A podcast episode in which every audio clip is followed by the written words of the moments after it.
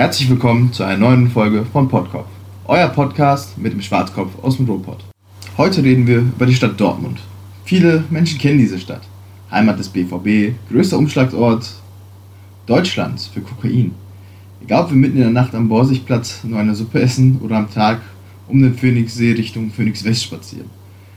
Heute gibt sich Dortmund als farbenfroher Ort, wo heute in Hörde um den Phoenixsee herum war früher das ehemalige Stahlwerkareal. Gegenüber vom Bahnhof das, Fußball, das Fußballmuseum in voller Pracht. Doch um den Bahnhof herum Obdachlose und Drogensüchtige. Ich liebe dennoch diese Stadt. Das Vorwort halte ich heute relativ kurz. Heute spreche ich mir über meine Erfahrung in dieser Stadt. Mein Eindruck über Dortmund ist eher perplex. Dortmund ist für mich kalt, aber dennoch gefüllt voller warmer Momente. Dortmund ist grau, voller bunter Ecken.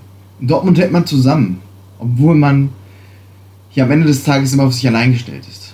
Ich komme von zu Hause in wenigen Minuten in die Nordstadt, Stadt, Entschuldigung, in die Nordstadt und nach Dorstfeld.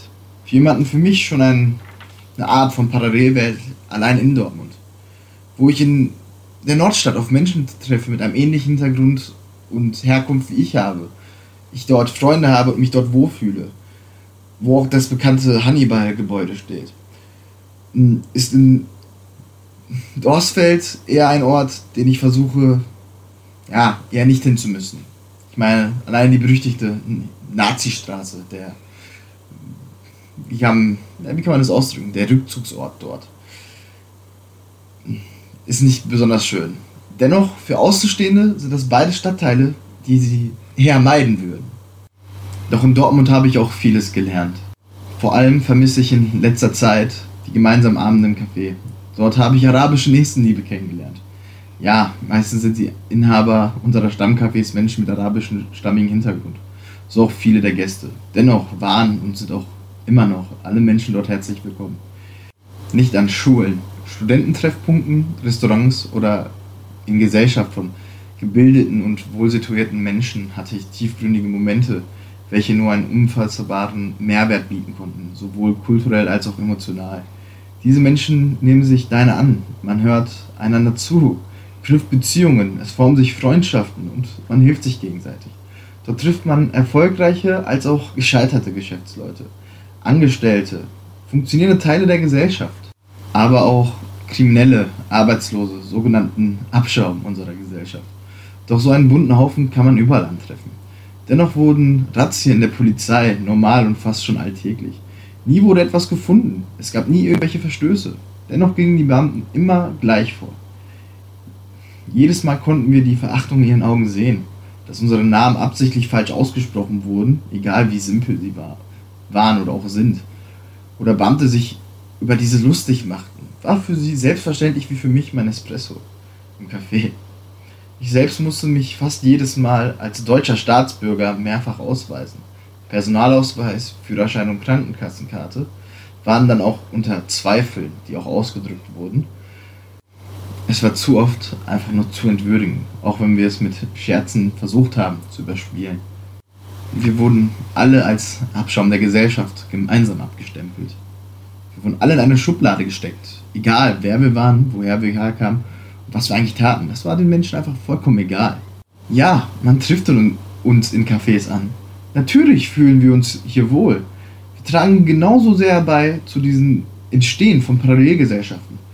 Aber wir kommen doch kaum in Clubs rein. In euren Restaurants ist das Geld, mit dem wir zahlen, von fragwürdiger Herkunft. In Bars werden wir nur so geduldet. Also warum gesteht man uns nicht unseren eigenen Rückzugsort zu? Ein Ort, an dem wir auch abschalten können und über Gott und die Welt reden zu können. Ich denke, um ehrlich zu sein, dass es dafür keine Antwort gibt. Und falls doch, würde ich sie vermutlich gar nicht hören wollen. Für die folgende Geschichte spreche ich eine Triggerwarnung aus. Es war nicht meine erste Erfahrung von Polizeigewalt und auch nicht meine letzte, aber es war definitiv die gravierendste. Das alles ist jetzt schon etwas mehr als über fünf Jahre her. Bis heute konnte ich mich nicht wirklich dazu überwinden, über dieses Ereignis zu reden. Es war zwei Wochen nach meinem Geburtstag, von der Nacht vom 20. Juni auf den 21. Spontan habe ich mich noch mit einem Freund am Borsigplatz getroffen wir wollten noch was essen. Ein Klassiker bei Yüksel. Eine Linsen, also eine Magic Chorba, eine türkische Linsensuppe. Und obwohl wir beide eigentlich nur diese Suppen hatten und noch ein paar Getränke, saßen wir dort halt etwas über eineinhalb Stunden. Wir haben einfach ganz normal über Gott und die Welt gesprochen. Wir sprachen über Pläne, die wir uns für die Zukunft ausgemalt hatten.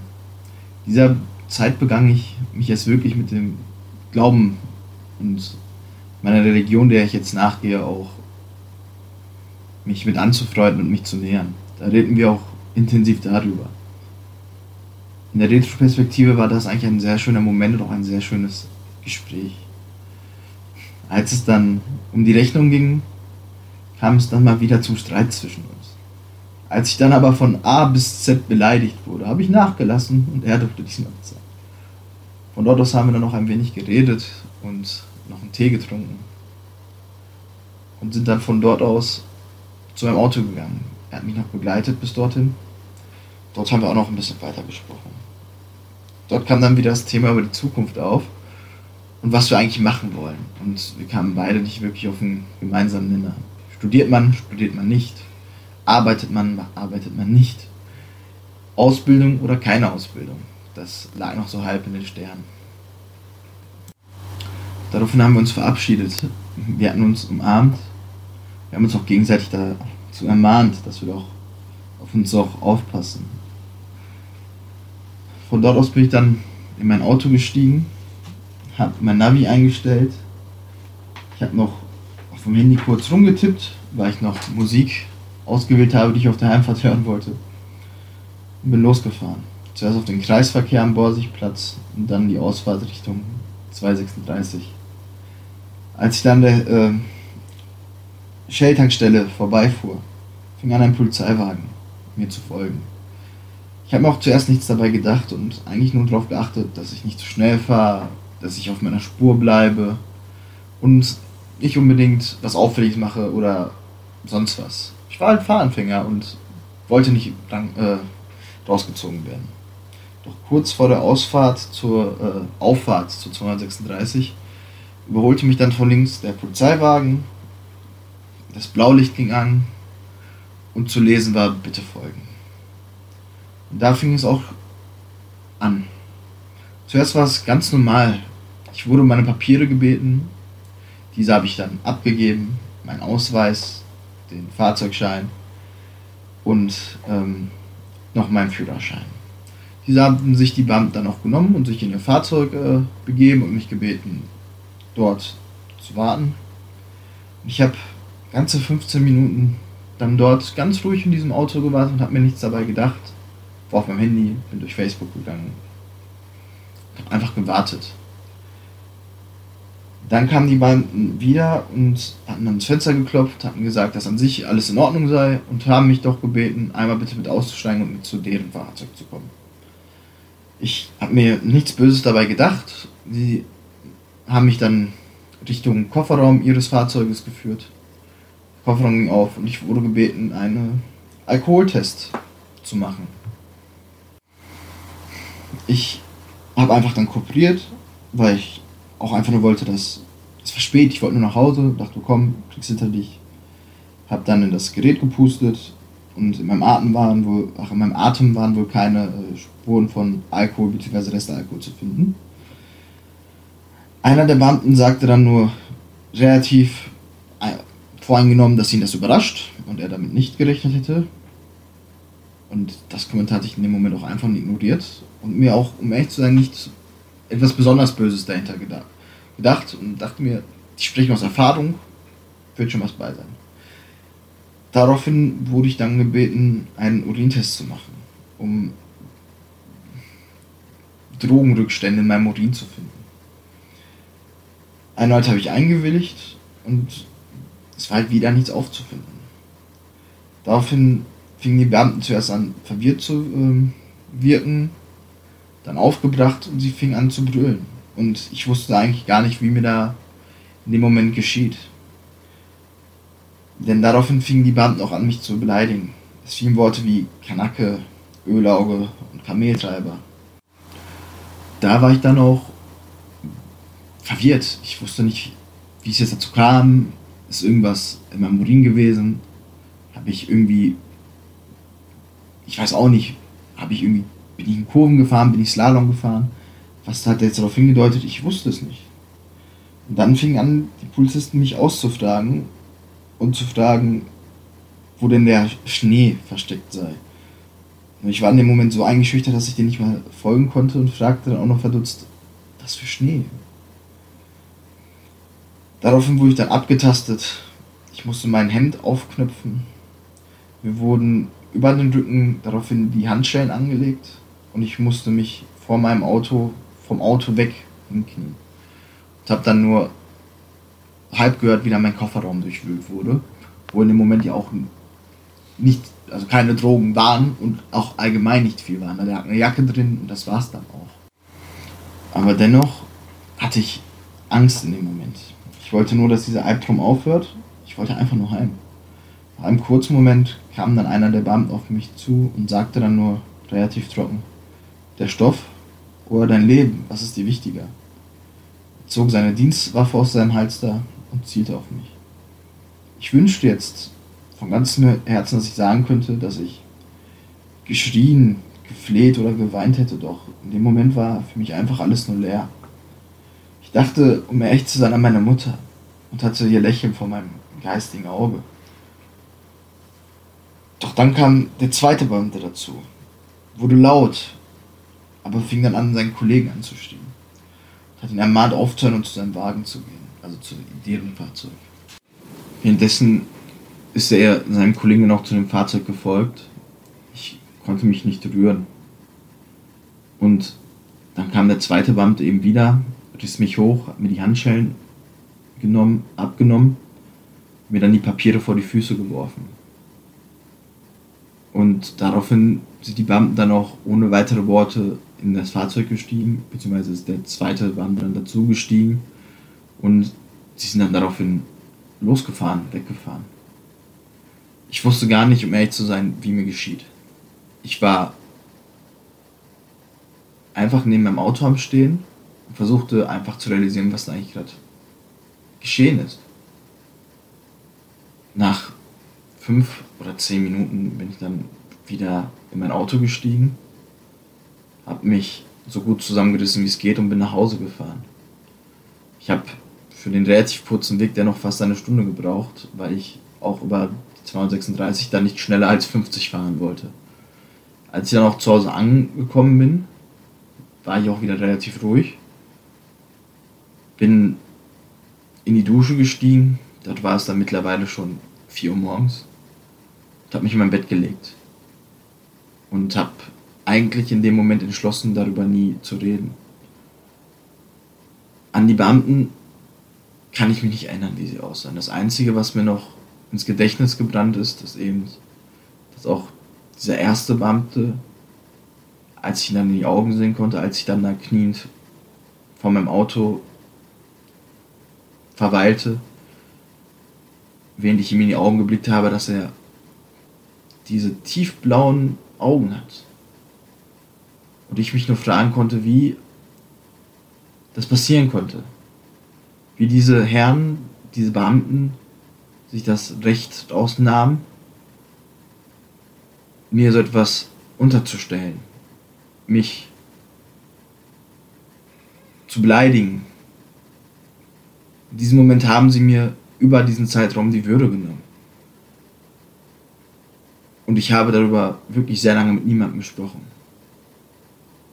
Mit dem Freund, mit dem ich an dem Abend dort essen war, zu dem habe ich heute keinen Kontakt mehr.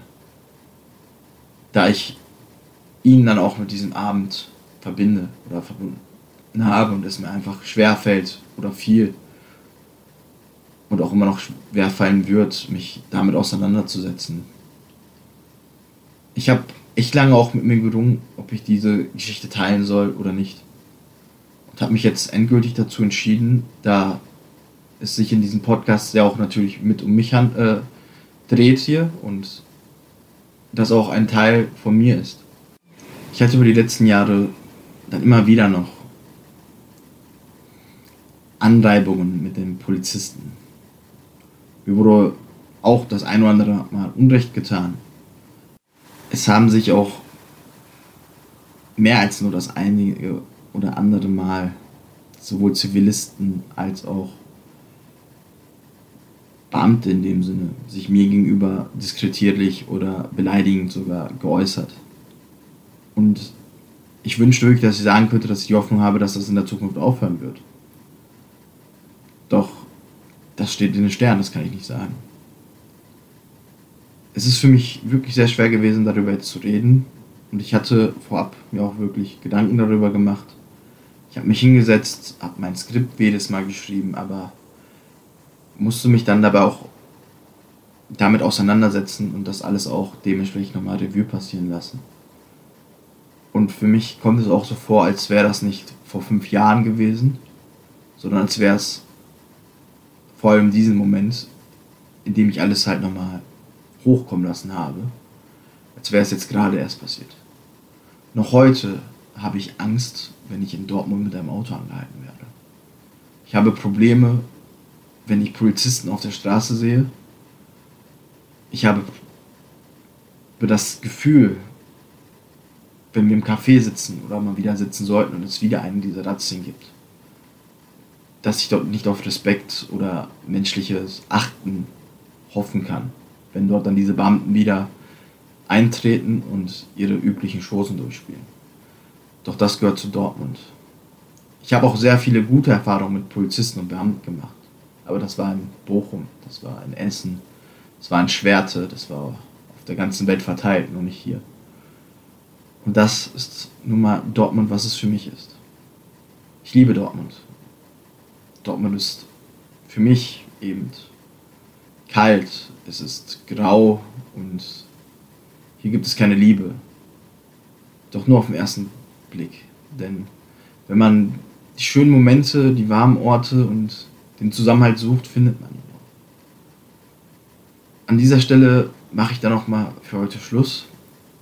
Ich bedanke mich fürs Zuhören. Ich hoffe, ihr konntet einen Mehrwert bezüglich meiner Person hier mit rausnehmen. Falls jemand sich jetzt durch die letzte Geschichte unwohl gefühlt hat oder es ihm zu viel war, tut es mir leid. Deswegen hatte ich auch ähm, am Anfang dieses Teils die Triggerwarnung ausgesprochen. Ich freue mich schon ähm, auf das nächste Mal, wenn ihr mir zuhören könnt. Hier schon mal als kleine Info. In der nächsten Folge kommt eine Zusammenfassung, warum ich jetzt diese drei Folgen über Schwerte, Bochum und Dortmund gemacht habe. In dem Sinne verabschiede ich mich. Äh, bleibt gesund. Euer Pottkopf, der Schwarzkopf aus dem Ruhrpott.